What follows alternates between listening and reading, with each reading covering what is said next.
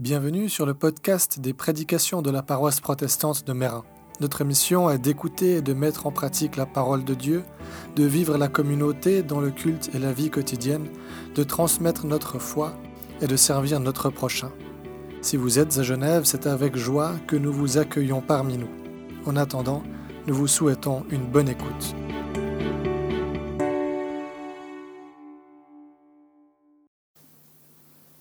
Notre première lecture se trouve dans le livre du prophète Jérémie au chapitre 33, versets 14 à 16. Le Seigneur déclare, Le jour vint où je réaliserai la, promesse que j'ai faite au peuple d'Israël et au peuple de Juda. Quand ce sera le moment, je ferai naître un vrai fils de David. Il fera respecter le droit et la justice dans le pays. À ce moment-là, le royaume de Juda sera libéré. Les habitants de Jérusalem vivront en sécurité. Jérusalem aura pour nom Le Seigneur est notre salut. Amen.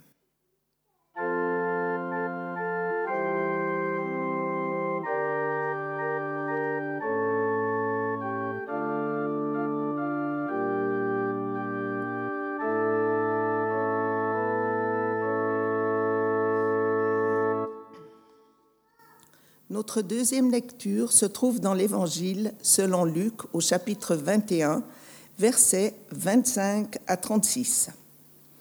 Dans le soleil, la lune et les étoiles, on verra des choses étonnantes.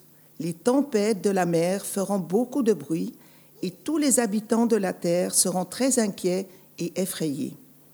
Des gens vont mourir de peur en pensant à tout ce qui va arriver sur la terre. En effet, les puissances du ciel trembleront. Alors on verra arriver le Fils de l'homme entouré d'un nuage avec toute sa puissance et toute sa gloire. Quand tout cela commencera à arriver, redressez-vous et relevez la tête. Oui, Dieu vous rendra bientôt libre. Et Jésus utilise pour eux cette comparaison. Regardez le figuier et tous les autres arbres. Quand vous voyez que leurs feuilles commencent à pousser, vous le savez, la nouvelle saison est bientôt là. De la même façon, quand vous verrez ces choses arriver, vous, vous, vous devez le savoir, le royaume de Dieu sera bientôt là. Je vous le dis, c'est la vérité. Quand cela arrivera, les gens d'aujourd'hui ne seront pas tous morts. Le ciel et la terre disparaîtront, mes paroles ne disparaîtront jamais. Attention, ne passez pas tout votre temps à faire la fête, à boire ou à faire du souci pour votre vie. Sinon, le jour du Fils de l'homme viendra quand vous ne l'attendez pas. Le filet prend les poissons par surprise. De la même façon, ce jour-là surprendra tous les habitants de la terre. Ne dormez pas, priez sans cesse. Alors vous aurez la force de supporter tout ce qui va arriver et de vous tenir debout devant le Fils de l'homme.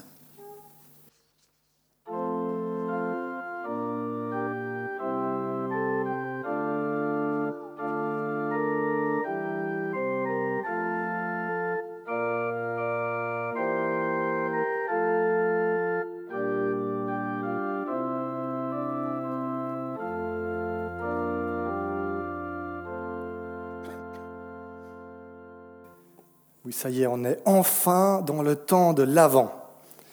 Alors les grands magasins, eux, ça fait un petit moment, ils n'en pouvaient plus de pouvoir célébrer la venue de Jésus. Et ça fait déjà quelques semaines qu'ils ont sorti toutes les décorations de saison. Mais officiellement, c'est aujourd'hui que commence cette période de l'Avent, une période qui est marquée par l'attente. Alors l'attente de Noël, des fêtes de famille, des cadeaux, et, une fois n'est pas coutume, des éventuelles annonces du Conseil fédéral ou du Conseil d'État qui risquent de mettre en péril tous nos beaux projets pour cette fin d'année. On ne sait pas, mais en tout cas, on croise les doigts. Mais c'est aussi et surtout la période de l'attente du retour du Christ. Seulement voilà, il y a une question qui est, je crois, qu'on peut se poser. 2000 ans après, est-ce qu'on peut encore espérer qu'il revienne un jour? Mais d'abord, j'ai envie de remonter encore un peu plus dans le temps avec vous, avec le prophète Jérémie. et d'autres aussi, qui ont annoncé la première venue de Jésus bien avant que celle-ci n'advienne. Cette venue du Messie, le peuple d'Israël l'a attendue durant des siècles. Et à vrai dire, ils l'attendent toujours. Pourtant, à Noël, nous célébrons la venue de ce Messie, ce Messie annoncé par les prophètes après une longue, très longue attente.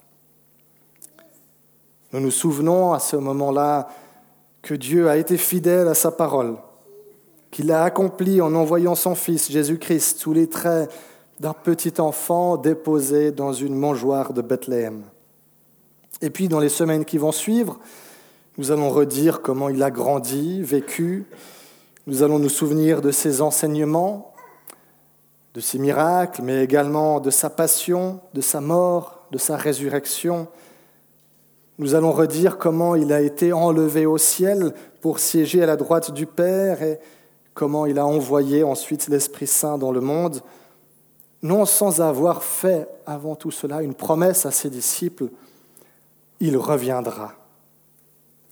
C'est là le sens premier du mot avant. C'est la venue, l'arrivée, celle de Jésus, celle qui a déjà eu lieu, mais aussi celle qui est encore à venir. Alors, presque 2000 ans se sont écoulés, plus ou moins, pas tout à fait, depuis le départ de Jésus, depuis cette promesse, je reviendrai, je reviendrai bientôt. Alors qu'en est-il de notre attente de son retour? Est-ce que nous l'attendons encore avec impatience à chaque instant? Est-ce que nous sommes prêts à ce qu'il revienne demain ou même cet après-midi? Alors, je dois confesser une chose. Quand je contemple cette perspective, je me dis quand même que j'aimerais bien qu'il revienne pas trop vite je me dis que j'ai tellement de belles choses à vivre à découvrir, à contempler, à expérimenter. Mais ça, c'est parce que mes circonstances, eh bien, elles sont bonnes, positives, joyeuses, en tout cas la plupart du temps.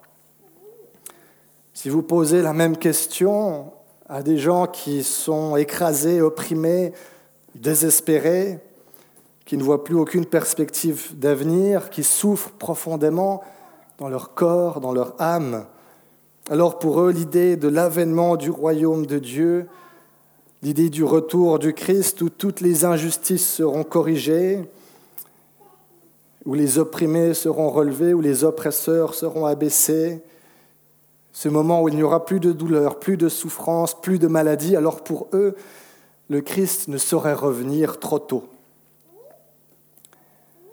Oui, rechigner à un retour du Christ trop rapide à cause de nos bonnes circonstances, je crois que c'est aussi la marque de la difficulté qu'il y a à imaginer à quel point ce qui nous est promis est bon et excellent, et bien meilleur que tout ce qu'il peut nous être donné de vivre ici. Mais la question reste, est-il raisonnable encore d'attendre son retour 2000 ans après? Ou posé autrement, qu'est-ce qui se passerait si nous arrêtions de l'attendre, si on baissait les bras À première vue, ça pourrait même être une bonne chose. Ça pourrait être une bonne chose que nous n'ayons plus le nez dans les nuages et puis de pouvoir nous mobiliser un minimum pour finalement adresser et régler des problèmes concrets, immédiats dans ce monde. Parce que si Jésus ne revient pas, alors ce monde est tout ce que nous avons. Et s'il ne revient pas, eh bien, c'est à nous seuls qu'il incombe de réparer tout ce qui peut aller de travers. Mais si on passe un peu de temps à explorer cette idée, on se rend vite compte bien que la tâche est tout simplement impossible. Oui, je suis capable de faire des petits efforts, de recycler du papier, d'essayer autant que possible d'être poli et bienveillant, de donner quelques pièces aux joueurs d'accordéon devant la COP. Mais il y a tellement de choses pour lesquelles je ne peux rien faire et face auxquelles mes efforts paraissent très vite insuffisants et vains. J'ai été profondément surpris, même choqué, de lire récemment les chiffres d'une étude européenne sur l'anxiété des jeunes. On y lit que trois quarts d'entre eux disent avoir peur de l'avenir. Pas juste être préoccupés, mais vraiment peur de ce qui les attend. Et parmi eux, 56% estiment que nous sommes condamnés. C'est des chiffres qui sont impressionnants et qui doivent nous questionner. Ils nous disent aussi qu'il y a certaines choses que Dieu seul peut venir remettre en ordre. Le dérèglement climatique, on nous dit on peut le freiner, mais pas le stopper. On ne peut pas mettre fin à la pandémie comme ça d'un claquement de doigts. On ne peut pas réparer un cœur ou une vie qui a été brisée. Dieu, par contre, le peut. Et c'est ça qu'il nous promet. Mais Jésus nous prévient aussi qu'avant d'aller mieux, les choses vont aller vers le pire. Et c'est peut-être justement là, là lorsque le monde semble perdu, que naît cette promesse que les choses vont aller mieux. C'est quand nous sommes vraiment au fond du trou qu'on n'a pas d'autre choix que de regarder en haut, que de lever les yeux et d'y attendre notre secours. C'est quand enfin nous reconnaissons que nous ne pouvons pas y arriver seuls. Dieu a annoncé une première fois la venue de Jésus par le biais des prophètes et il a été fidèle à sa promesse. Jésus a dit qu'il reviendrait et nous pouvons avoir confiance que là aussi il sera fidèle à sa promesse. Mais comment nous trouvera-t-il quand il reviendra? Vous avez peut-être vu le film Seul au monde avec Tom Hanks. Hanks y joue le rôle de Chuck qui se retrouve échoué sur une île déserte après un crash d'avion. Et puis il y reste pendant quatre ans en s'accrochant à une photo de sa fiancée. Un jour, enfin, il arrive à rassembler ce qui lui permet de faire un radeau de fortune, de partir en mer, d'être secouru par un bateau et de retrouver la terre ferme. Et ce qui aurait dû être, sous toute apparence, une fin heureuse, un happy ending, se révèle être une fin tragique. Parce que là, il retrouve sa fiancée, mais voilà, elle avait abandonné tout espoir de voir Chuck revenir et elle en a épousé un autre. Il était seul, il se retrouve une deuxième fois seul au monde.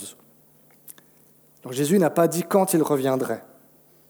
même il nous met en garde contre les tentatives de vouloir prédire ce retour. Et au cours de l'histoire, nombreux ont été ceux qui, ici ou là, ont essayé de jouer euh, les prophètes, les faux prophètes, en disant, ça y est, cette fois-ci, le Christ revient. Et à chaque fois, ils se sont trompés. Avec le Covid, de nouveau, on a entendu des personnes tenter aussi de se dire, cette fois-ci, c'est la bonne. Non, mais Jésus nous dit que nous ne savons pas quand il reviendra. Il nous dit seulement une chose, je reviendrai. Et quand je reviendrai, alors toutes vos peines, toutes vos peurs, toutes vos ténèbres, ainsi que celles de la création, tout cela disparaîtra, tout cela sera effacé. On a plein de raisons de douter de son retour. Mais que se passerait-il s'il devait revenir demain? Qu'en serait-il s'il revenait demain et qu'il nous trouvait prêts à le recevoir, attentifs, réjouis quelle joie est-ce que ce serait alors pour lui et pour nous Avec tout ce que nous avons dû traverser depuis ces deux dernières années, avec ce bout du tunnel qui, à chaque fois qu'on a l'impression d'être sur le point d'y arriver, se trouve qu'il y a encore un petit bout à faire, tout ce qui a été perdu, brisé dans nos relations, dans nos vies, dans les vies de nos proches. Peut-être que cette perspective de son retour nous aide à garder la tête haute, à nous relever. Elle m'aide à regarder vers l'avenir et puis à y voir autre chose que ténèbres et destruction. Pourquoi? Eh bien parce que je sais que ce monde-ci, avec toutes ses